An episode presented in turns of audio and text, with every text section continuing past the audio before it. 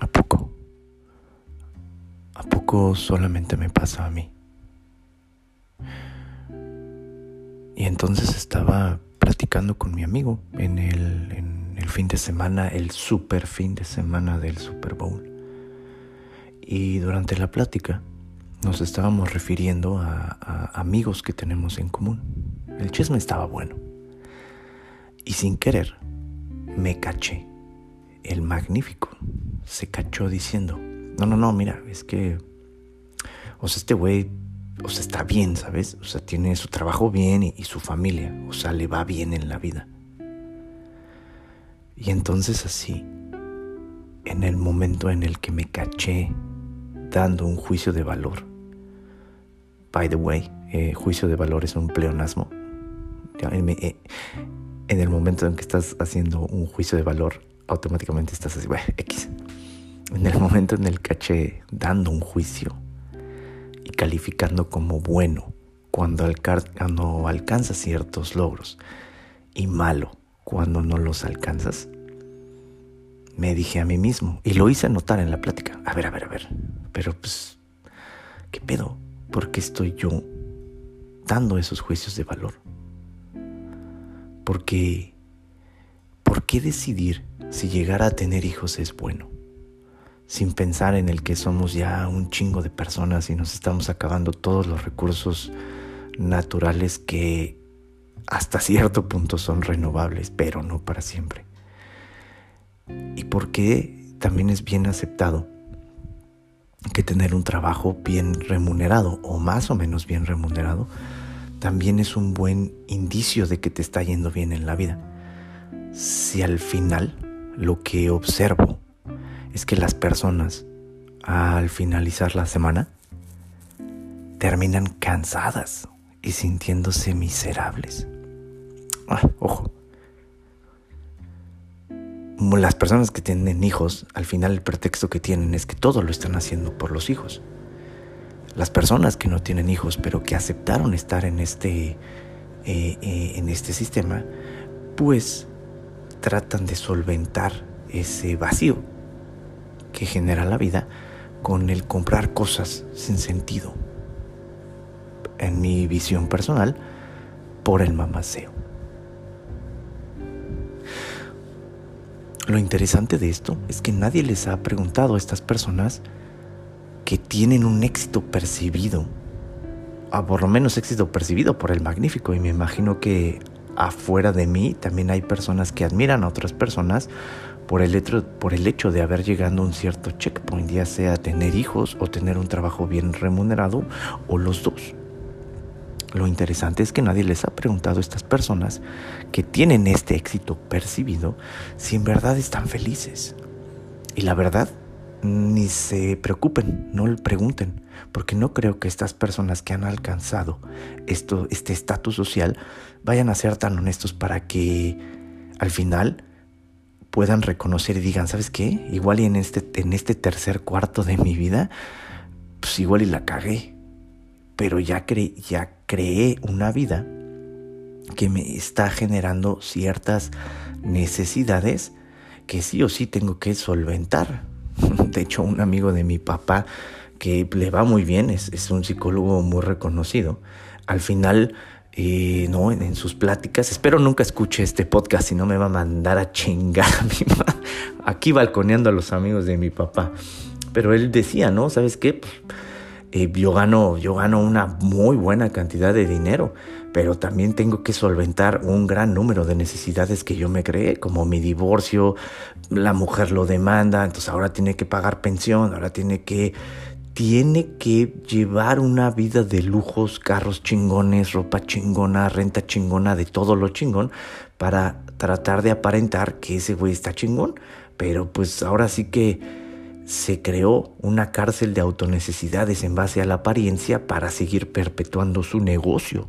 Y entonces si somos honestos y le preguntamos, oye güey, pero neta eres feliz, Digo, evidentemente por, por, esta situación de, de, perpetuar y de continuar con su personaje, esta persona va a decir, claro que no estás viendo lo, lo, lo bien que me va, pero pues sabemos que evidentemente pues tiene, no es feliz, se vuelve cárcel, él se vuelve, él se vuelve, no quiero decir víctima, pero él se vuelve host, hostage, se vuelve prisionero de su propia cárcel y, pues salirse de eso evidentemente casi casi es como salir de cualquier adicción a una droga, se vuelve dificilísimo.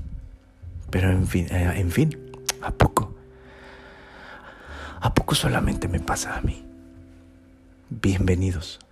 Llegaron con el magnífico psicólogo Orlando León, en donde hipotéticamente cada semana el magnífico psicólogo Orlando León y tratará de ser abierto, tratará de ser vulnerable y de hablar de, de, su propia situación de vida, cómo él ve la vida y cómo salir, o más bien ser muy honesto y tratar de poder ayudar a la persona que está sufriendo algún dolor, no para sanar, no mamen, sean honestos, sanar es bien cabrón y casi es imposible, pero sí para enseñar un camino, solo uno de muchos, para tratar de sobrellevar la cicatriz o herida que tienes. Aceptarla y decir, órale, pues esto me pasó a mí, vámonos para adelante con esto. El psicólogo Albert Bandura propuso la teoría del aprendizaje social. ah, perdón. La cual sugiere que la observación, la imitación y el modelaje de nuestros pares de nuestra sociedad juegan un papel primordial en dicho proceso. Es decir, por ejemplo, piénsenlo, no existe un manual para explicar cómo funciona una app, mm, por ejemplo Instagram o Facebook. O de pronto si me ven bailando en TikTok próximamente, porque es porque socialmente aprendí a tener una nueva interacción con el círculo social en Internet. Basada en esta teoría del aprendizaje de Albert Bandura, todo esto se va aprendiendo socialmente, es decir, el producto del, del sistema económico, del capitalismo producido por el modelo liberal, es decir, el mamaceo, es algo que sí o sí se va aprendiendo. Pero en base a qué magnífico? Bueno, en base a tratar de solventar los cuatro miedos más grandes del ser humano en función a perpetuar el capital por el capital. No hay un propósito más allá del capital que perpetuarse a sí mismo y esto, pues, evidentemente, triggereando los miedos más grandes del ser humano, pues nos lleva entre las patas. Oye, magnífico, pero ¿cuáles son estos los miedos más grandes del ser humano? Ahí les va. Los cuatro miedos más grandes del ser humano son el miedo a no pertenecer a un grupo social, el miedo a perderse experiencias de la vida, lo que se llama FOMO en inglés, Fear of Missing Out, el tercer miedo es el miedo a la incertidumbre. Y por último, el más grande de todos los miedos, es decir, el papá o la mamá de los miedos, es el miedo a la muerte. Basados en esta teoría o hipótesis del magnífico, y en el hecho de que solamente sí o sí se obtiene reconocimiento social por... Espérenme. Ok, esto es en vivo. Eh, tuve una interrupción ahí. Basado en esta teoría y en el hecho de que solamente se obtiene reconocimiento social por medio de seguir lo que la mayoría hace, no es de extrañarse que a pesar del dolor que todos sentimos, este dolor y sufrimiento, estamos obligados a decir que todo está bien y que el dolor que estás sintiendo por haber o por seguir en un trabajo sin sentido o por haberte echado la tarea de producir otro ser humano, ese dolor y esa chinga pues es hasta cierto punto justificable, aunque la evidencia muestre lo contrario. Qué fuerte, ¿no? Entonces, siguiendo esta idea, tomamos trabajos sin propósitos, sin nada de sentido para llegar al siguiente escalafón. Pero ojo, cracks, eso no se queda ahí, ya que cuando llegas solo perpetúas y haces más grande tu cárcel de necesidades, como el amigo de mi papá. Si ya tienes una casa, ah, pues ahora me estaba acordando que estaba viendo este la entrevista que hace Jordi Rosado a los hombres G. Es bien interesante saber que cuando empiezan a hablar del tema de dinero y Jordi dice, oigan, pues ahorita que viene la gira, este, necesitan el dinero. Uno, uno de ellos, de los integrantes de los hombres G, dijo, bueno, pues es que yo, este, pues tengo que pagar pensión, ¿no? No fueron así las palabras exactas, pero Jordi le dijo, güey, te entiendo, ¿no? Eh, lo que quiere decir es eso. Se casó, empezó a ganar mucho varo, su ex esposa lo demanda y pues ahora le tiene que pagar a, a ella pues una cuota por haber invertido su tiempo con él, ¿no? Entonces está cabrón. Pero bueno, tomamos, él, bueno, él tuvo un trabajo chido, ¿no? Pero digo, la inmensa mayoría de todos nosotros tomamos trabajos sin propósito, sin sentido, para llegar al siguiente escalafón. Pero eso no se queda ahí, mis cracks, ya que cuando llegas, solo perpetúas y haces más grande tu cárcel de necesidades. Si ya tienes una casa, ah, pues ahora la casa más grande. Si tienes un auto, ah, pues un auto más chingón. Si tienes un perro, ah, pues ahora, pues la parejita para, para, para tener más perritos. Si tienes un hijo, la inmensa mayoría se va por el siguiente hijo y así más y más y más para sobrellevar la incomodidad, la incomodidad del sinsentido de la vida, del hecho de no poder racionalizar que al final del día pues nada va a importar. Al final del día te vas a morir. No quiero sonar como Diego Dreyfus, pero en esto sí concordamos él y yo. Nada importa, te vas a morir. Y cuando te mueras, lamentablemente, no, no lamentablemente, así son las cosas. Y pues 10 personas van a estar tristes, pero nada más. Todos andamos, el magnífico también, tan enfocados en nuestra propia angustia de muerte, que al final no es que no nos importes. Porque, pero pues así son las cosas. Bajo este sistema solo nos importamos a nosotros mismos y que los otros se jodan.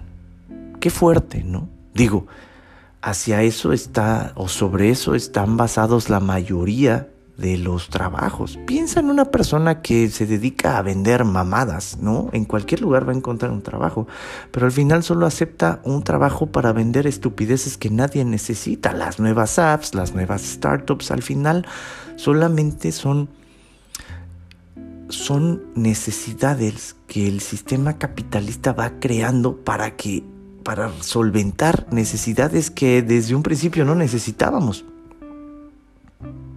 Qué fuerte. Y así pareciera que las personas siguen las reglas sociales sponsoreadas. Ojo, sponsoreadas no. Sponsoreadas ni madre. Tú al final estás intercambiando tu tiempo por un dinero que te dan haciendo un trabajo sin sentido. Y así como los adictos al crack o a la heroína, en donde tú claramente estás viendo que no estás bien, ni emocionalmente ni físicamente, te dejas llevar físicamente, inviertes tu tiempo en perpetuar tu propio capital en base al miedo y a la escasez. Y así te vuelves un ser sin llenadera, pensando que bajo bajo la definición de felicidad, según el diccionario o la definición del diccionario del diablo, la felicidad es aquello que estás a punto de alcanzar, que una vez que alcanzas y una vez que solventas todas esas necesidades y esos miedos, vas a estar bien. Pero lo que se te olvida es que ese vacío que sientes la mayoría de las veces y que niegas constantemente, está creado o hecho para no saciarse nunca. Los vacíos de vida están diseñados para que nunca los llenes. Y el sistema capital lo utiliza para que así entonces tengas, como los diezmos en la iglesia, puedas comprar tu felicidad. Qué fuerte, ¿no?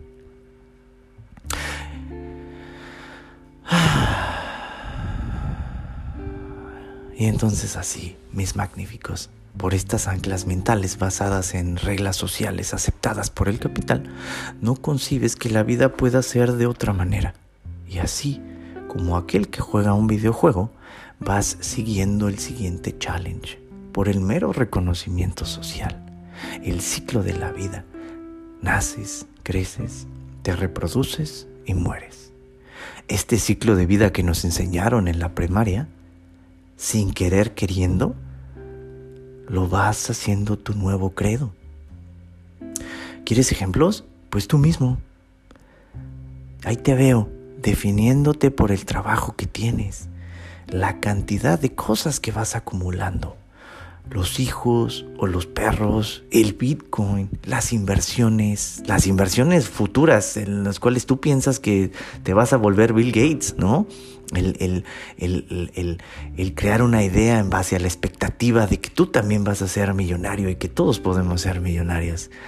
Los negocios, la búsqueda de un terreno, el fondo para la universidad de los hijos o las hijas, las horas sin dormir, el elegir invertir tu tiempo en cuidar a un ser humano chiquitititito al cual sí o sí vas a lastimar.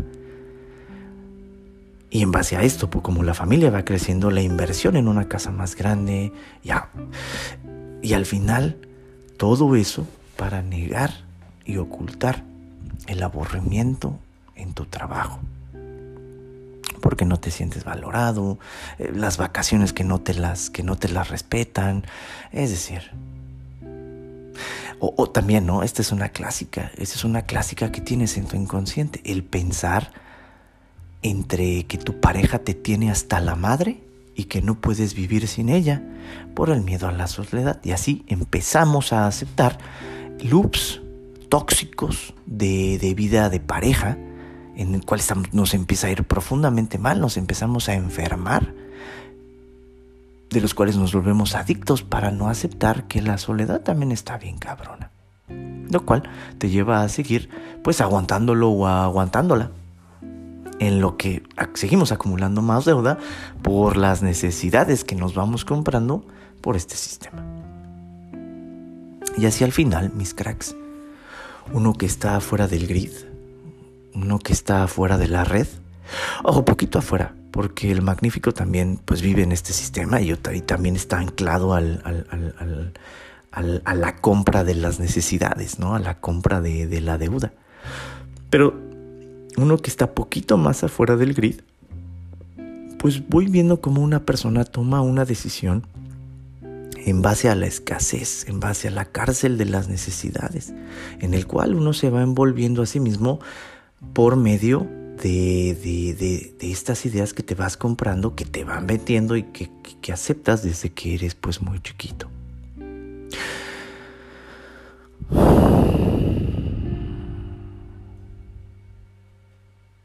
¿Cómo ven mis magníficos? ¿Cómo ven mis cracks? Recuerden, en el diccionario del diablo, la felicidad es cuando llegas a consumir esas ideas que crees que te van a llenar y vas a vivir del reconocimiento social. Lo que no has reconocido es que la intención del vacío es no llenarse nunca, porque si no, dejaría de ser vacío.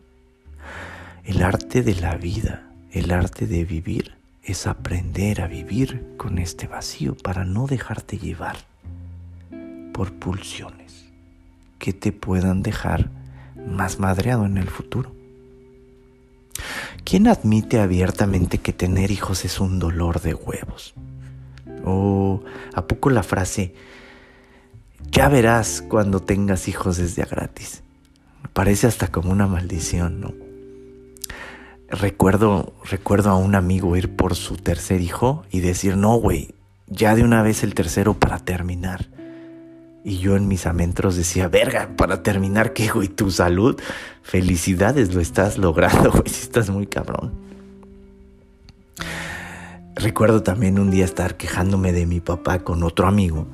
Y al final, eh, chido, mi amigo se puso en la postura de mi papá. Y como no tenía más argumentos que darme, me, me contó, me, me, me hizo ese maleficio no mames, Cori, ¿no? No mames, Cori, ya verás cuando tengas hijos. O sea, me lo dijo muy de... Yo jamás pensé que esa persona me iba a decir esa frase tan cliché, pero me la dijo.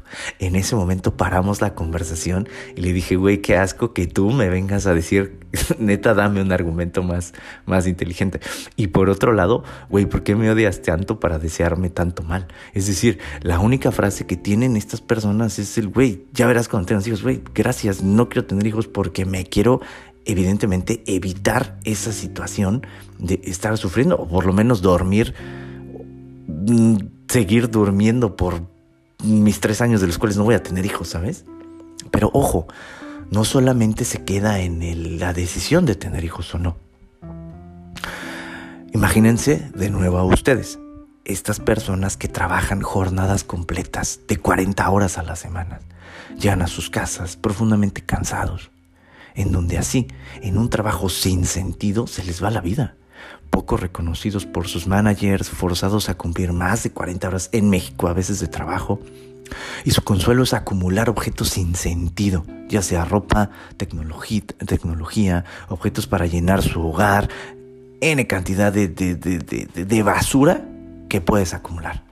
¿Y todo para qué? Pues a veces es como sin sentido, pero cuando les preguntas es para ganarse el aprecio o el reconocimiento de sus pares. Pero lejos de eso, si sus pares son sus amigos, lo que generan es envidia de los mismos pares y gracias a la envidia perpetuar el capital por esas, por esas cosas que yo no tengo y que él tiene. Es un gran sistema. Hace poco mi roomie se compró una, una mochila para, para viajar. Vamos a ir a Valencia con, Javi, con nuestro amigo, y de repente me caché yo, otra vez, el magnífico, queriendo comprar una mochila, siendo que yo ya tengo una mochila para viajar. Es automático, está muy cabrón. Ahí hablando de mi roomie, también lo veo con ella. Cada que llega de una reunión de sus amigos, llega profundamente angustiada, ya que sus amigos pues están en esa etapa en donde las mujeres empiezan a estar embarazadas y los hombres, machos alfas proveedores, pues empiezan a construir o a comprar o a heredar casas y a invertir en Bitcoin, en Bitcoin también, en, criptomonedas. Ella, cada vez que llega de esas reuniones, pues se siente fuera de las pláticas, siente que está perdiendo la vida. Llega y expresa si estará caminando el camino correcto, ya que todos están teniendo hijos o están construyendo casas. Y perfectamente la entiendo. Yo cuando tenía esa edad, cuando estaba por ahí de mis 30 a mis 35 años, la mayoría de mis amigos pues estaba teniendo muy buenos trabajos, muy buenos trabajos redituables económicamente y muchos estaban empezando a tener familia.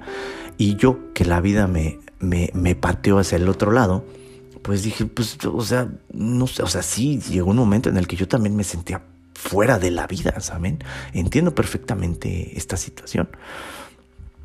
Pero por el otro lado, también es interesante ver que cuando se sincera más con sus amigas, que ya son mamás o son mamás solteras, llega aliviada, porque tener un hijo es una chinga y ella ve lo difícil que es y dice, güey, pues es que no mames, es estar con ese niño 24/7, es desgastante. O por el otro lado, cuando estos amigos tienen que mantener la casa que acaban de comprar, ya sea remodelándola o eh, digo remodelando una casa que heredaron o que acaban de comprar, simplemente está cabrón, porque no, o sea, imagínate que vives en una ciudad y tu casa está afuera de la ciudad en donde vives y tienes un trabajo de 40 horas, pues obviamente no vas a tener el tiempo de estar en ese trabajo todos los días. Digo, ahorita que es home office está chido, pero irte de la ciudad a pasar días en esa casa, pues obviamente prácticamente estás desconectado de todo. Y tratar de rentar una casa que acabas de comprar es un dolor de huevos, pues porque como no es una zona turística, pues obviamente casi nadie va a querer rentar una casa ahí. Y entonces, y al, fin, al final te vuelves presa de esa situación también, de lo socialmente aceptado. No me dejarán mentir, tener una casa es una bendición, pero también tener una casa es una gran maldición, porque tienes que pagar todo y de repente ya, tiene, ya te ves a ti mismo teniendo que mantener dos casas, la que vives en la ciudad y la que vives afuera de la ciudad, por todos aquellos que tengan esas casas que están afuera de la ciudad. Y así mis cracks, yo me hice esta pregunta. ¿Recuerdan el episodio donde acepté públicamente que le tenía envidia, que le tenía envidia a mi amigo de Luxemburgo y que me apapachó y me reconoció? Güey, gracias neta, porque una vez que me reconoció y una vez que yo abiertamente declaré que le tenía envidia, lo bonito de hablar las cosas. Esta envidia se me empezó a disipar y empecé a ver las cosas desde otro punto de vista de la realidad. Y sobre este punto de vista de la realidad, me hice la pregunta, ¿por qué tener envidia de algo que realmente no quiero? De algo que me traería más responsabilidad, menos tiempo y más desgaste emocional. Ahí, mis cracks, está la belleza del sistema, en hacerte aceptar los términos y condiciones, sabiendo que de antemano estarás sumamente angustiado, ya que si no los cumples, cumples con lo esperado, estarás fuera del grupo y evidentemente, como ya vimos al inicio del episodio, te dolerá porque es uno de los miedos más profundos del ser humano. Pero si los cumples, no mames, pues pregúntense ustedes mismos cómo están de jodidos con el tiempo que tienen para vivir una vida y llegar a cumplir lo que realmente quieren vivir. ¿O a poco? ¿A poco, ¿A poco solamente me pasa a mí? Cuando estaba hablando de este episodio, una amiga me dijo, güey, ¿por qué? ¿Por qué estás tan insidioso? Pareciera que le tienes envidia a las personas que tienen hijos y que tienen trabajos verguísimas. Y le dije, mira, dos. Una, porque conozco el otro lado, conozco la realidad de los trabajos chingones y conozco la realidad de lo que implica ser papá, que los que tienen hijos no lo expresan allá afuera y también los que tienen trabajos chingones, pues tampoco lo expresan allá afuera, porque solamente se dedican a mamasear y ese mamaseo genera envidia y dolor en las otras personas. Pero más allá de todo eso, lo que me super turbo en puta es que todas las personas que por ya sea por que la vida nos pateó y nos hizo salirnos del, del grid de, cómo se debe de vivir una vida o por, por decisión propia, cómo se ensañan con las personas que vivimos afuera del grid. Ya los Simpsons lo ponían, la señora de los gatos, en los memes, ¿no? Se dice, si ya cumpliste 30 años y no tienes ni familia ni, ni un trabajo, se te va a asignar un gato o una planta, ¿no? Son memes que lastiman. Eh, y, son, o sea, no lastiman, pues o sea, digo, yo lo veo como de broma, pero para las personas que están viviendo o que están en esta transición de en verdad salirse del grid porque quieren salirse del grid porque también asumen que es un dolor de huevos estar en el grid, veo muchos pacientes que, que tengo, veo que les genera una gran angustia decir que no al camino que todos quieren seguir.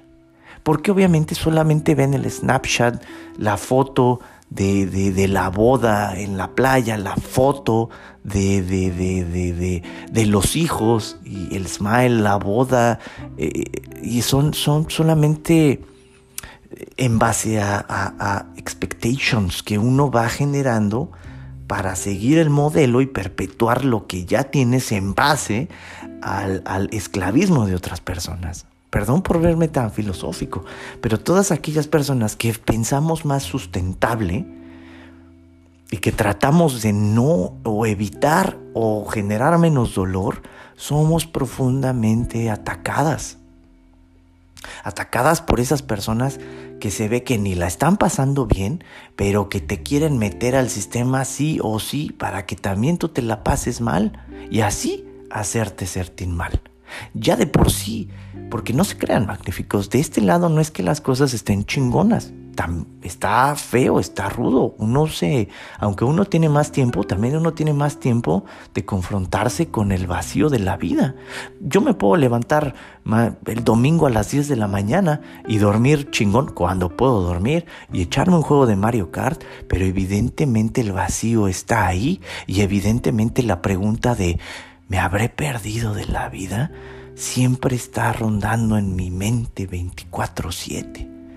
Cuando veo, mi consuelo es decir, bueno, no estoy tan mal porque, bueno, el magnífico encontró su happy place, que es jugar Mario Kart, estar pensando y hacer este podcast para tratar de ayudar a la mayoría de las personas que estén pasando por esta situación. Y entonces, este capítulo es para ustedes, cracks. Ustedes que se animaron a no seguir el camino que todo el mundo sigue. A ustedes que, que tienen entre 23 a 45 años y que todavía tienen alguna dudilla de, de decir, ah, ¿la habré cagado? No. No, no la, no la cagaste trata de estar tranquilo, porque pues del otro lado no se ve que se la estén pasando chanchido. Y al final del día tú tienes esa, esa, esa opción de escoger cuidarte, ¿sabes? Porque evidentemente pues, está chido cuidarse, pero también el privilegio de escoger en lo que tú quieras gastar o invertir tu tiempo para hacerte la vida menos pesada y estar tranquilo. Del otro lado no te pierdes de nada, o por lo menos eso es lo que muchos vemos hacia afuera. De este lado, pues estamos bien, estamos también tranquilos. No te sientas mal, no estás solo. No es que seas mejor, ojo, no, pero por lo menos estás escogiendo cuestionarte lo que las otras personas en su momento no pudieron o no se quisieron cuestionar. Me voy explicando. Y entonces así mañana, para todos los que me siguen, pues el magnífico, esténse pendientes porque el magnífico les compartirá el cómo es la vida de alguien que está fuera del grid, sin estar fuera del grid, porque obviamente yo también estoy atado al dinero. Y, y, y, pero la única diferencia es que mis gastos son para mí, nada más. Entonces así como es la vida del magnífico por un día. Y comparen ustedes. Y la pregunta es, si no tuvieran lo que tienen, esas cárceles, esas cárceles basadas en la necesidad del mamaceo, estas responsabilidades que ustedes mismos adquirieron gracias a la, inception de una idea que alguien les puso previamente, ¿qué estarían haciendo en este momento? ¿Ustedes son felices así? Yo la verdad no creo en la felicidad, pero trato de estar tranquilo y muy buena onda. Aquí lo que se pueda en la mayoría del tiempo. Gracias por escuchar este miércoles de psicología con el magnífico. Ah, por cierto, apología significa discurso en el que se alaba o se defiende o se justifica a alguien o algo, generalmente de forma encendida o vehemente. Seguro no lo sabían. Hasta luego.